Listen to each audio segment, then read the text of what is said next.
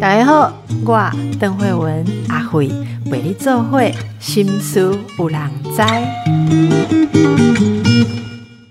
很快，秋天很快就来了。我觉得今年时间 其实过得蛮快，不知道是不是因为上半年哦，大家就是因为疫情，很多东西都停摆啊，然后诶，觉得过着过着，诶，就到了秋季然后秋季有很重要的年度的活动，每年的这个十月啊，大家都知道我们会有一个同志游行。今年呢有什么样的不同？我们来跟大家介绍一下。我们今天请到的是台湾同志游行的主办单位。我是彩虹公民行动协会的秘书长梅子，梅子秘书长你好，哎，邓医师你好，大家好啊，还有我们台湾吉利亚医药的公共事务副总监黄嘉玲，嘉玲你好，大家好，我们先介绍一下两位的关系啦，好不好？就是吉利亚医药跟这个呃彩虹公民行动协会哈，我们是怎么样的合作呢？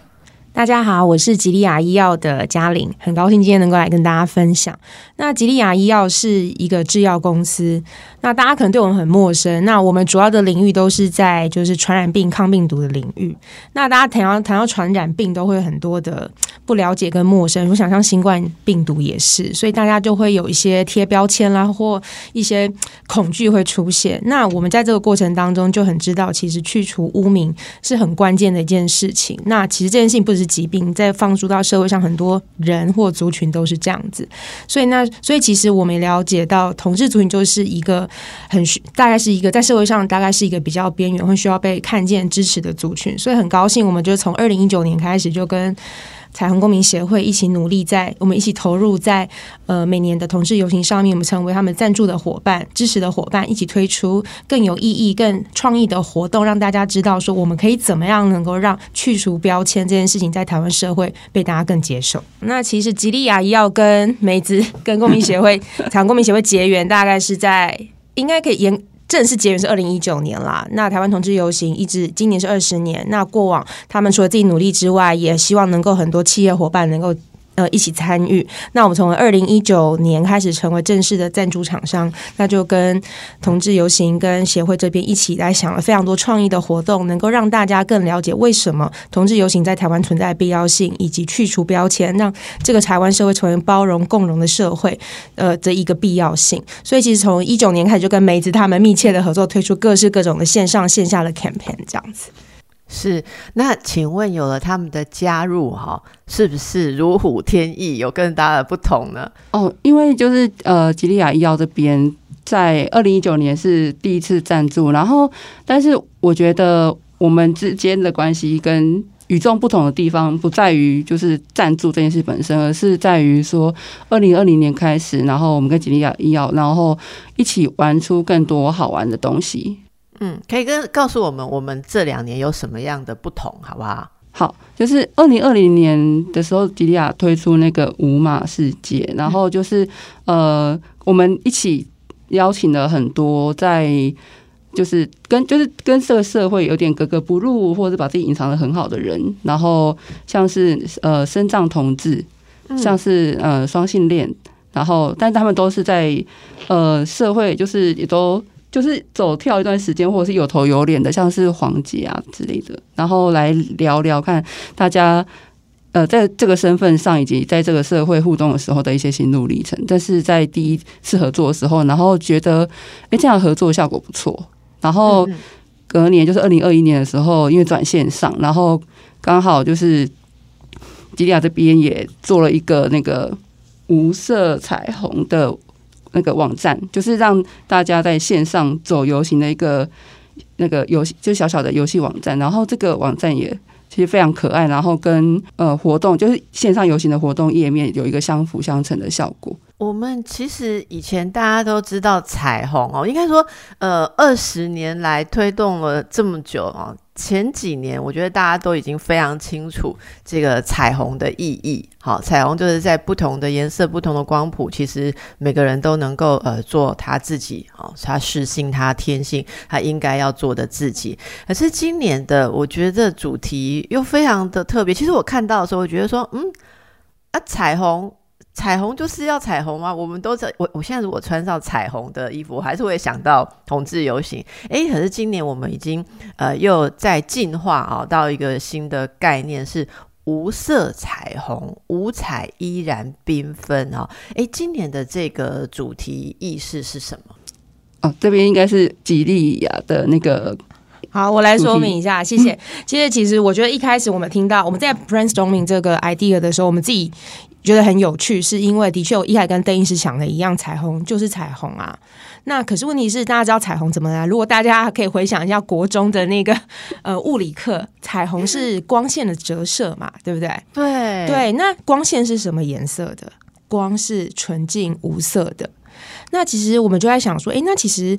彩虹很漂亮，没有错。那其实，可是你往回看，那个每个人的本质最 purely 的那是什么？那其实才是最关键的。每你跟邓医师、跟我、跟梅子或者其他人都一样，我们那个本质才是最重要的。那如果我们只看到有时候只看到彩虹，就说哦，因为是同志，或是又看到什么样子其他的标签，那我们用这个标签来去认识、讨论这个人的时候，哎，那有点可惜，因为也许他最。最真实、最 pure，他最值得大家了解、去理解的那个本质，却没有被看见的，蛮可惜的。所以，我们想要请大家说，我们回头去看，在拨开标签、把标签拿掉之余，我看每个人本质，那到底是什么？那如果不够了解这个人，我去理解、去对话，那其实我们才能让大家更能够。达到所谓的彼此的尊重，甚至所谓的平权才有可能嘛。所以我们的那个次标五彩依然缤纷，原因就是虽然说我们暂时先把彩虹这个看起来很绚烂的颜色先拿掉，看到最纯净的本身，但其实就是那个纯净的本质，让每个人是最有价值，所以它是最缤纷的存在。这是这个活动意义的来由，这样子。我真的觉得很棒哎，因为我你知道啊，我我我们节目是访了很多很多的。呃，演出啦、活动啊，都会有一个主题，都会有个 slogan 哈。哎，我真的不怕得罪其他节目，我觉得我真的认为这几年听到最棒的这个概念，就是你你们这个概念。那个果然，那个老师以前国中教我们的东西都要好好学。你不知道未来人生哪一天会有用。你看我就是也没有认真学这个哈，你看就想不到，真是太棒。哎，我我我我说真的很感动，不是开玩笑，因为。本来，呃，这个同志游行或是平权的议题，它就不是只有在同志身上。好，其实我们知道历史上从女权，然后从同志的运动，其实它都是在提醒我们注意到，因为呃社会或者说生活的发展，其实人们很容易陷入各式各样为了方便，然后为了嗯排除他者，好排除跟自己不一样的人，而陷入一些僵化的概念。这些概念。我想，就像你讲，让我想到，就成为无数的冷冷井，好，然后无数的那种奇怪的分子悬荡漂浮，然后把我们所有一切本来一样一体的事情，都散射折射成很多的他者，很多你要对抗、要消灭的东西。我觉得内心其实是来自于一种恐惧了，哈，因为对于不熟悉的东西的恐惧，你就会排斥很多，然后造成很多很多的分裂。这个真的，其实我每年都会支持那个。同志游行的活动，用各式各样的方法，就是因为我觉得这真的不是只有你到底爱谁的问题而已。真的，谢谢邓医师。我想要补充一下，刚刚梅，因为您有问梅子说，哎，这几年的合作有没有？帮游同志游行，就是有没有什么特别的火花？那我觉得有一点，我是很谢谢同志游行这个平台，因为我觉得游行把自己当，就是他不只是把自己当成一个游行一个一天的活动，他是把自己成为一个平台。那刚刚邓医师您提到，就是很谢谢邓医师帮我们，就是也是延延伸诠释。其实我们真的没有只 focus 在所谓的同性恋、异性性取向这件事情。这两年来，我们去常去关注的是，我们知道，我们想让大家知道，平权是每个人都可以享有的权利，也是每个人都应该争取。像女性女权，您刚刚提到，而且是像去年我们也邀请作家林立清，他来跟我们来分享他心目中的无色彩。为什么是林立清？他在看似跟这个主题 没有很直接的关联啊，可是其实他代表的是他从不同的角度去谈，呃，我们认为比较。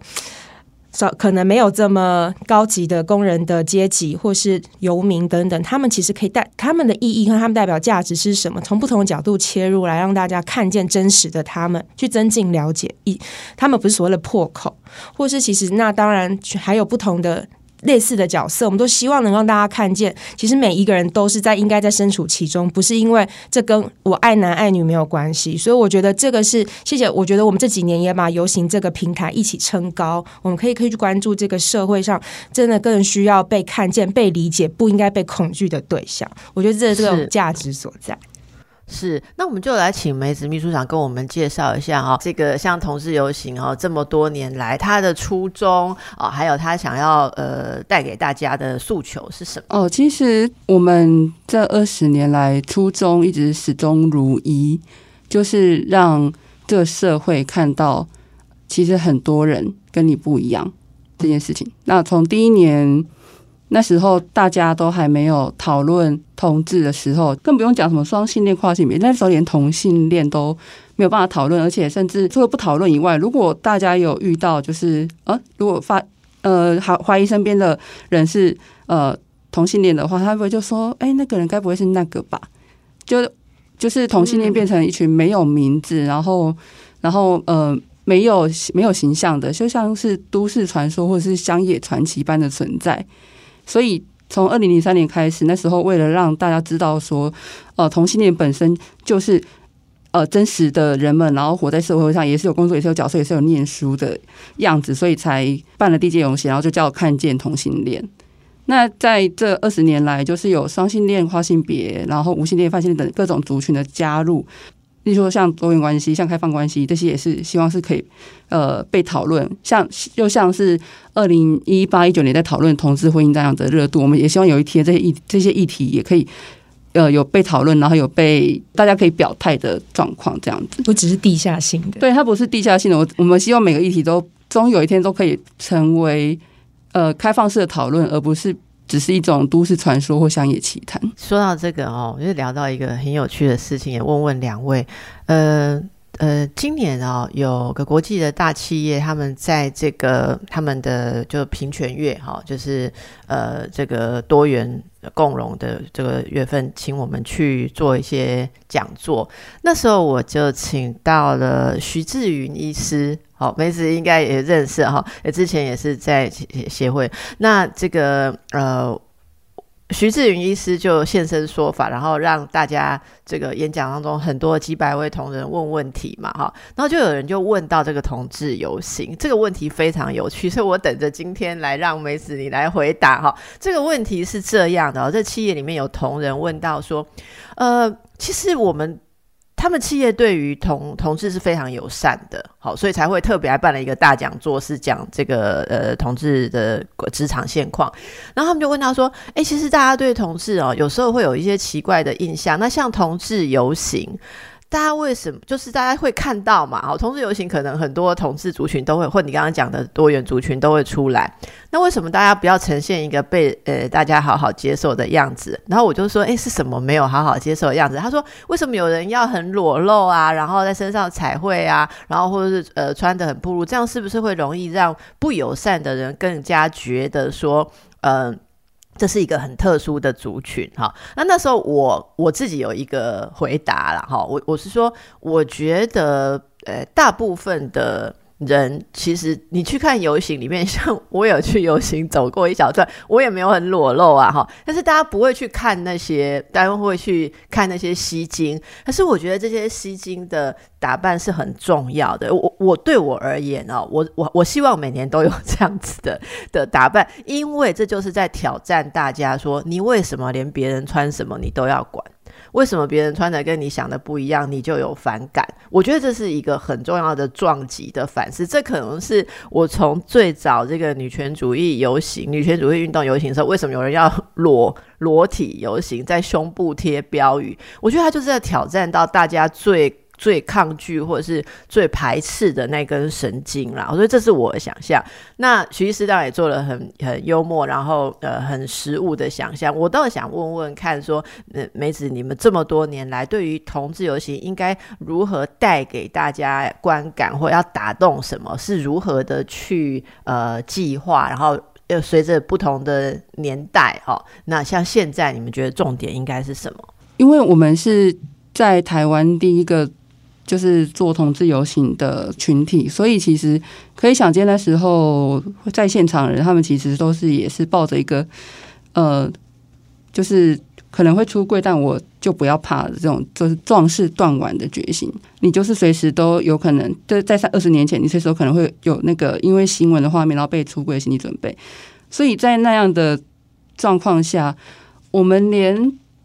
我们连出柜都不怕，我们连就是呃被，例如说公司被家人询问，我们都不怕了。我们还怕你就是在那边稀稀疏疏说，就是我穿什么衣服这件事情吗？这样子，所以而且那时候既然在鼓励大家可以看到多元，看到跟自己不一样的人，当然也会想说。那我的我我平常的穿着也都是一副，例如说上班族打扮或一副学生打扮，也是西装牛仔裤之类的。那我就是今天就是同志游行这一天，我穿我自己喜欢的衣服，然后我穿我想要展现给大家看的衣服。呃，这件事有为什么不可以呢？一种一有一种自己跳脱的，或者说我我不是只要展现你们期待的那一个。我三百六，就是其实其实我们我们里面很多伙伴都会讲说，我。在其他的时候，三百六十四天，我都在做一个别人期待中的人，我在做一个父母期待的人，我在做一个老师、呃主管期待的人。但是只有有同志游行这一天，我可以跟对我可以跟大家，我可以跟所有同志们在一起，然后做，然后用自己想要的样子，然后就是跟大家一起走这样子。所以其实我这那时候听的时候，其实是蛮感慨，因为我我也是那时候决定，就是。我希望有一天，除了那个同志游行的那一天以外，其他三百六十四天，大家也可以做自己。但我们还是就是比较踏实，就从游行这天开始。所以，不管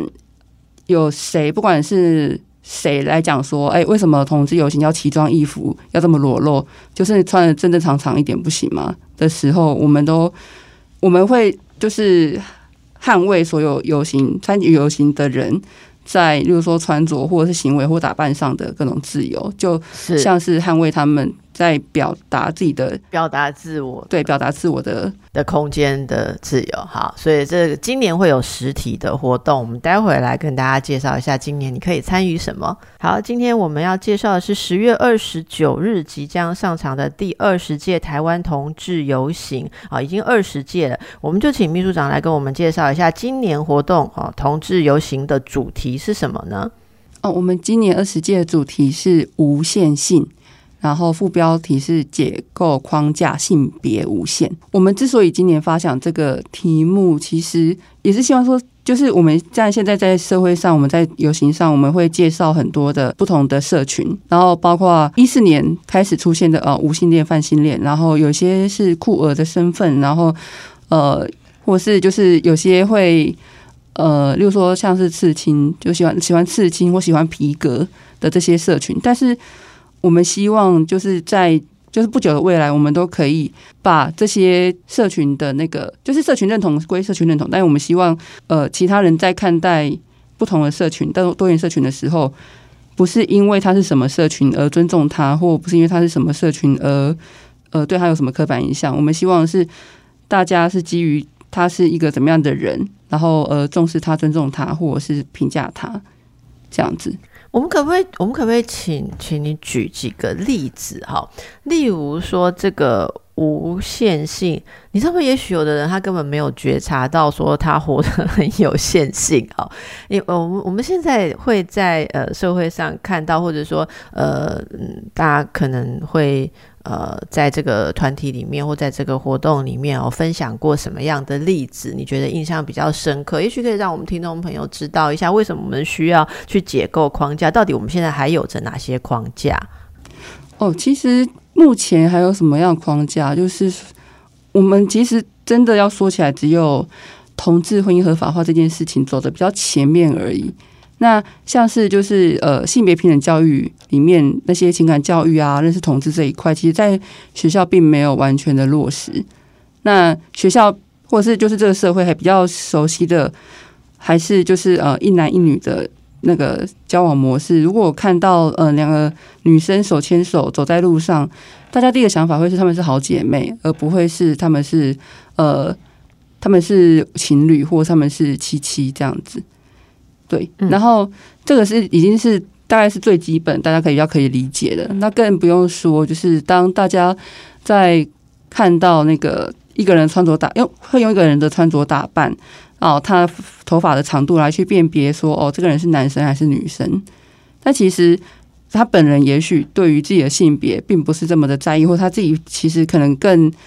强烈的希望大家是看待他的时候是不看不看待他的性别的，就是不要叫他先生或不要叫他小姐，而是而是以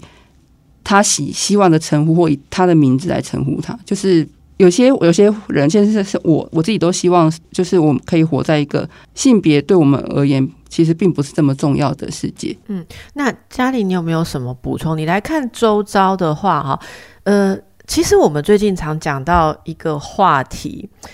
前几天在讲一些平权的事情的时候，我们那个生动盟的陈淑婷老师，我们在聊的时候，我们又聊起一件事，就是。不知道大家有没有发现，现在的年轻人并没有比我们性别更开放，甚至还有一些更传统的二元性别的东西变得。结合了一些商业，就变得很强烈哦。我们那天稍微点到一个议题，可是没有机会聊到，就是那个性别揭露派对。因为那个你比较年轻，你可能知道我在说什么。梅子，我们那时候真的没有这种事情。我跟你讲，那个现在的年轻人如果怀孕做超音波，要知道小孩的性别的那一天哦，会跟医生讲好。我的我的学生们，那个年轻妇产科医生还有超音波员都知道说。不要随随便便照下去，说说啊是男生是女生，给人家讲破不行哦，你会坏人家的大事。现在流行的，不知道两位有听过吗？哎，梅子一脸茫然，是我跟我一样，就是他们就是会说我要办性别揭露派对，好，所以你不要告诉我，等一下你出去告诉我来跟我一起来，他指派来的那个朋友，有通常是闺蜜啦，好好朋友，然后所以呢，怀孕呢大肚子的这个人是自己不知道他胎儿的。性别，然后等到他们大概六个月或或五个月、六个月或者什么时候办性别揭露派对的时候，那个派对就布置的很多非常嗯刻板印象、非常刻板印象的东西，就很多很一边全部是粉红色，一边全部是蓝色，好，然后最后要揭露的时候就看用什么仪式，例如说戳破，如果掉下的是粉红色的卡片，还是掉下来是什么东西，哎，那就代表说肚子里怀的是女生，然后大家就涌上来，然后揭开所有粉红色的礼物，这样。样子好，那如果是蓝色就是男生。我第一次听到这个事情的时候，我吓坏了。我想说，哎，我真的，我我本节目会逼掉吗？我真的想讲叉叉，这就是复运 一百年来的结果，是是到底是倒退还是前进？然后，但是年轻的女孩们告诉我们说，哎，阿姨你想太多了哈，因为事实上我们好玩而已，我们养孩子也没有你们。没有你们更。怎么样更性别刻板印象？可是我对很多很多现在这种东西感到非常的困惑啦，哈。例如现在的女孩子比以前的女孩子还还注重要化妆才能去上去大学上课，然后大家对于身材一定要跟那个韩团的妹妹长得一样，好，这个跳 K-pop 的时候才能站在第一排。然后如果你不是那个的话，同学会笑你说：“哎，恐龙妹也要来跳 K-pop。”我觉得这些东西都是我们以为二十年前我们的努力应该已经去除掉。东西嘛，哈，那那所以我说这是用女性的一些，我我比较有参与的一些运动。那如果是同志或是多元的这个性别，包含性别认同或是性倾向的，我们的朋友们，现在哦，二零二二年，在我们的社会上仍然活得很有困难吗？很有限制吗？呃，其实就是没有比较好。其实，在现在的那个学校里面的性别教育的推广，其实也没有比二十年前好。没有是不是啊？我们不是加入了很多东西吗？课本里面不是有两页，国中有那两页说性别是光谱啊，有人喜欢中性的装扮啊，某些职业不一定是男性或女性。黑人不好的西啊，没有认真在教。因为性别平等教育当然是教育部列管的那个项目，就是学校一定要教。但是呃，学校的落实的状况，其实还是要看学校推动的政策跟老师们的意愿。如果今天教。又说教我跟教我爸爸的是同一个老师的话，那他以前不会这样教我爸，他就不会这样教我。就我我学的东西还是可能还是这个老师年从年轻的时候就一直从头教到尾，然后都同一道东西这样子。所以这种还很多，就是那家里你看到的呢？嗯，其实我觉得。我回归，嗯，我很谢谢刚刚那个邓医师那个例子，我觉得举得很好。那我自己的观察是，大家，我觉得大家其实有慢慢想要去更平权、跟进步、跟多元去看待所有人，但是大家把平权或者是呃对不同族群了解变得太片段，他觉得哦，在某些地方需要，比如同志需要被理解，那我就去理解他们。那我就去包容他们啊，比如说我也去走游行，可能这就是所谓我已经做到，我也支持了。但是回归到自己本身的日常生活周遭的时候，他其实没有把那样子的心态放回去，所以他用原本的方式做，他就过他的生活，所以就会有会有那种冲突跟断裂。你如果质疑他，比如说你刚刚那个例子，好，这不是开倒车吗？这是不会太封建或者什么？他说没有啊，我很多元的。然后他就会跟医生讲，所以其实我我在教养方我会注怎么样注意，我会让他们在一个很。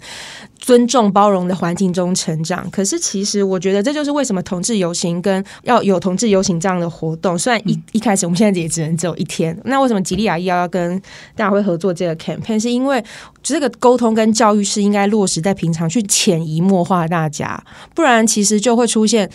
一天一天是一套，然后其实最后是整个加加加减减之后是倒退路的，就像刚刚医师看到，这是我自己的观察。那我也认为，其实教育才应该要从教育再更多的着手，可是那个教育我们不能只丢给学校，因为学校它的 setting 或者是它的。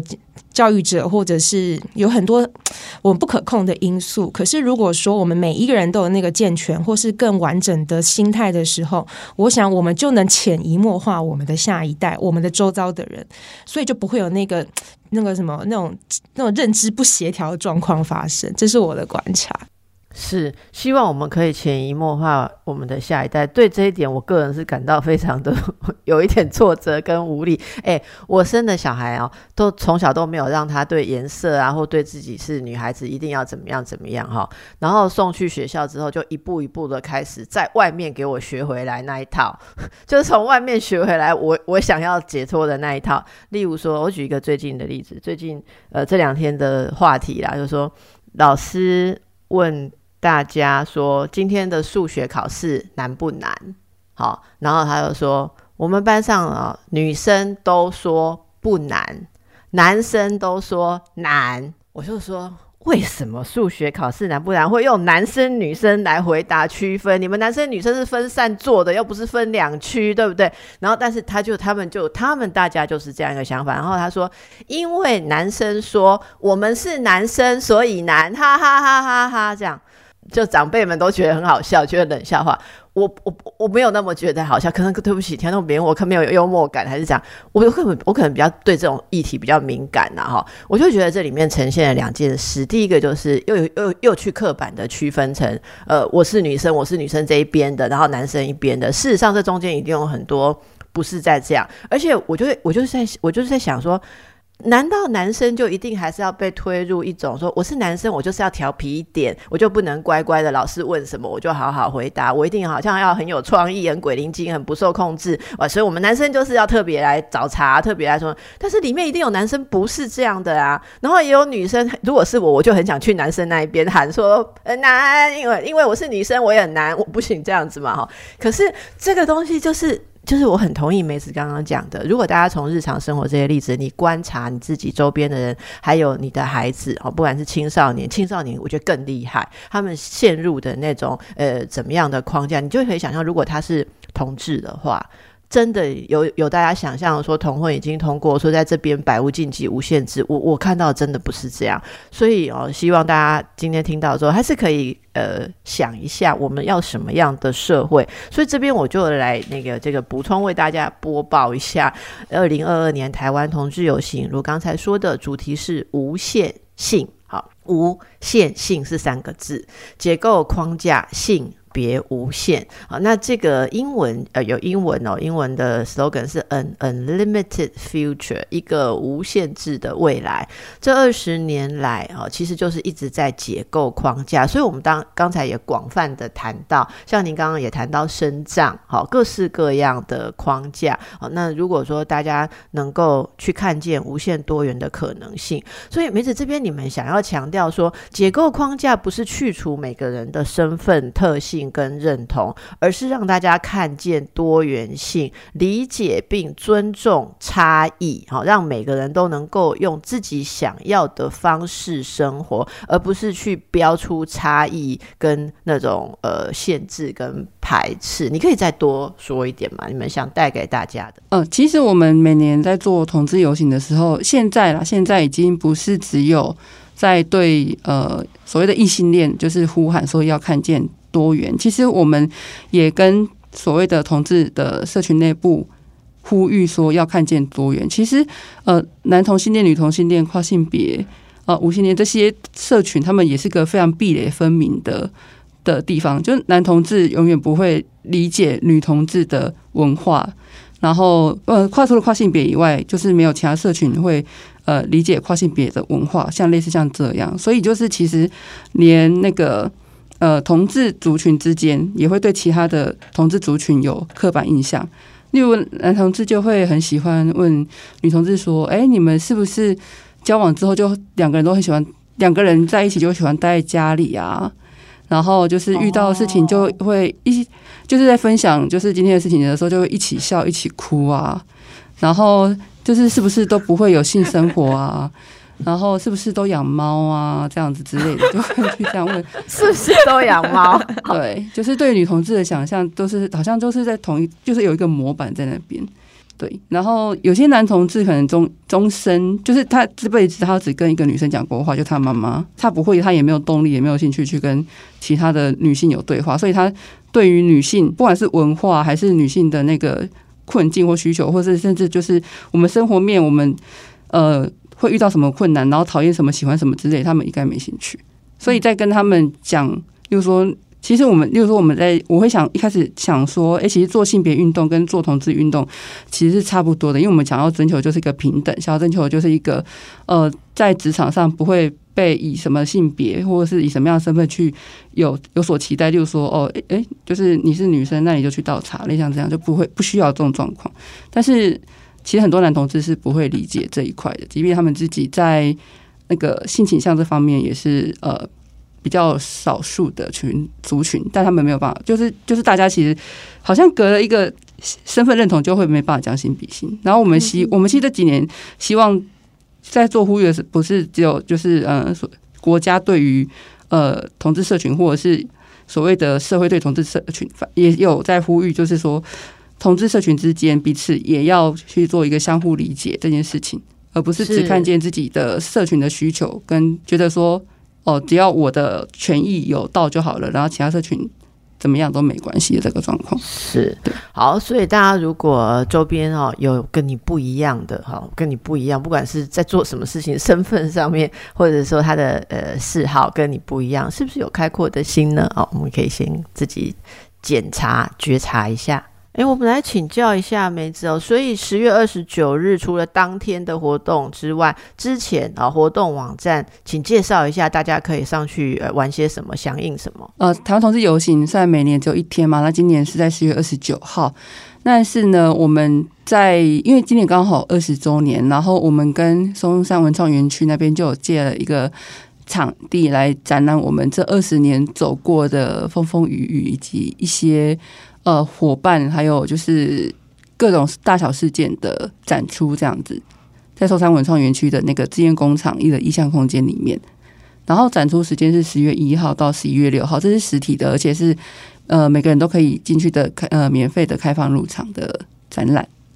是，所以大家听到节目就可以准备好，对，就可以邀请去看这个展览，对，就可以带着大家，就是可以请大家带着就是身边的朋友或者是家人一起去看展，然后呃一起去感受，就是这二十年来呃我们是怎么从就是呃八百人然后走到现在的这样一个盛况，对，是是。那么是不是也有活动的网站？因为你们跟这个吉利亚的一些呃合作，好像呃我们看到的是呃，同时我们刚刚说的这个无色彩虹的概念哦，也有一些互动区来传递这个想法，对不对？对。那今年因为去年很可惜，去年是呃线上游行，虽然说我们也把那个活动转为线上，鼓励大家用手指走游行，但。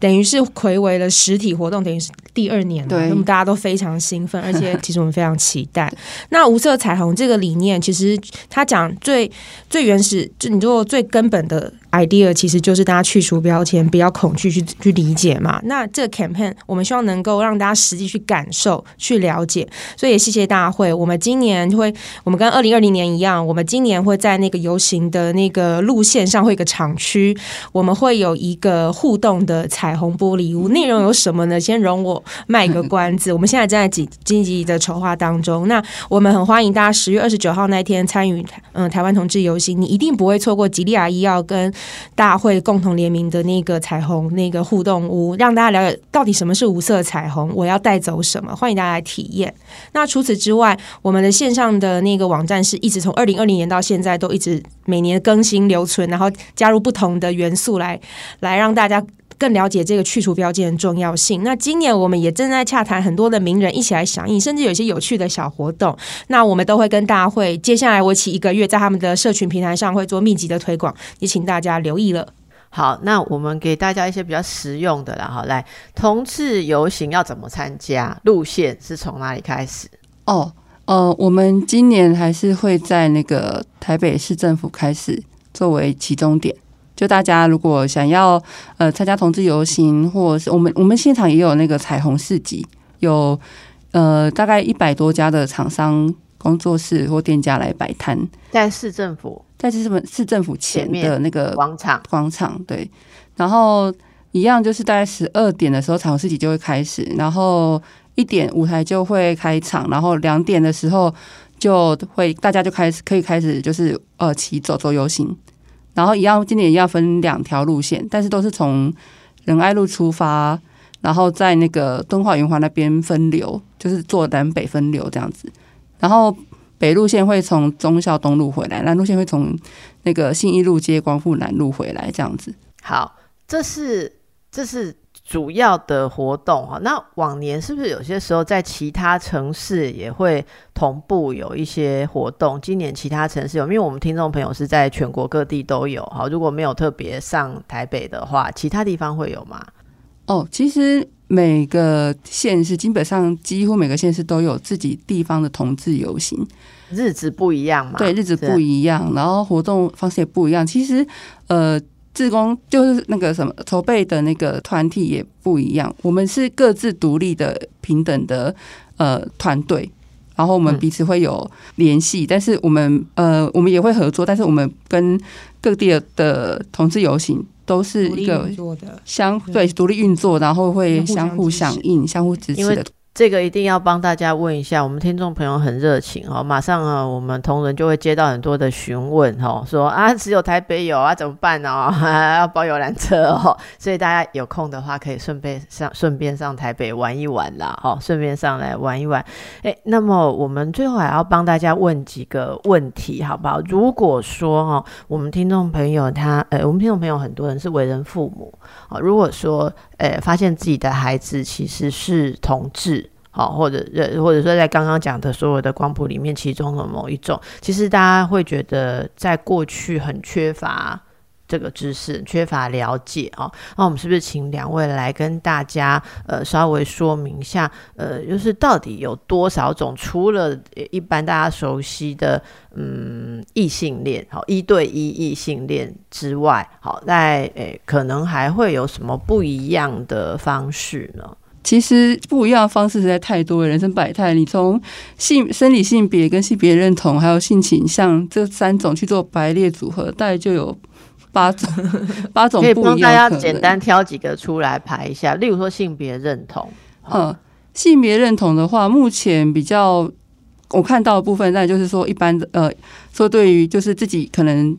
会会希望自己是男生，或者是会把自己当成男生，然后有一种是把自己当女生嘛，这跟他的生理性别就是不谋而合的。那有些是分开的，那分开我们就会说是跨性别。梅子，你你公安也太难了，我们有时候阿嬷辈的人会听不懂。哈，简单讲就是他的身体，你看起来是一般我们说有男性的器官的身体，可是他却觉得自己是女生。对，